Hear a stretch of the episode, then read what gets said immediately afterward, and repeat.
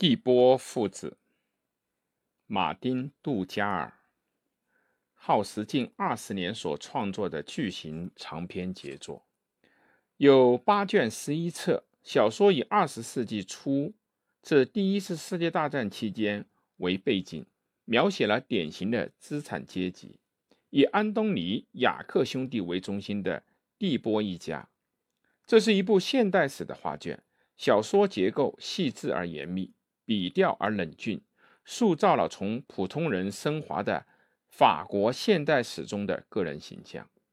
在迫近第二次世界大战的一九三七年，第七卷一九一四年之下荣获了诺贝尔奖金。父亲蒂波是一个谨严的天主教徒，保护资产阶级家庭的冷酷无情的顽固的卫道者。十四岁的雅克因为憧憬新鲜事物而离家出走，到同学达尼尔尔家。被激怒了的父亲把他带回家中，并送进了教养院。学医的哥哥安东尼同情抑郁痛苦的弟弟，把他领了回来。雅克在二十岁时候考取了高等师范学校，爱上了达里尔尔的妹妹热里。因为和父亲的一点小小的争执，又离家出走，三年之间消息不明。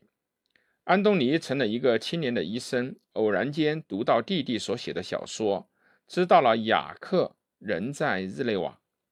因为父亲的生命垂危，他让雅克回来，在父亲临终前见上最后一面。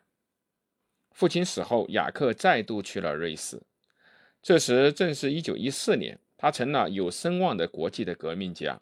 发生了奥地利皇太子被暗杀的事件，欧洲一步步的走向了战争。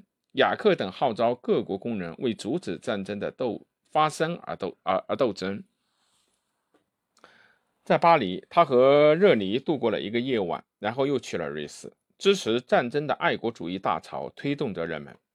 法国政府下了动员令，作为最后的手段，雅克乘飞机。在德法交战的上空撒放传单，但飞机坠落，他身受重伤，命丧命于自己国家宪兵的枪下。当医生的安东尼因为战线上的毒气而自残，住在了疗养所。某日，他到蒂波家的别墅去看望热里，知道了他在精心抚育着雅克的遗孤。对前途丧灰心丧气的安东尼记下了半生的回忆，最后用自杀结束了自己的生命。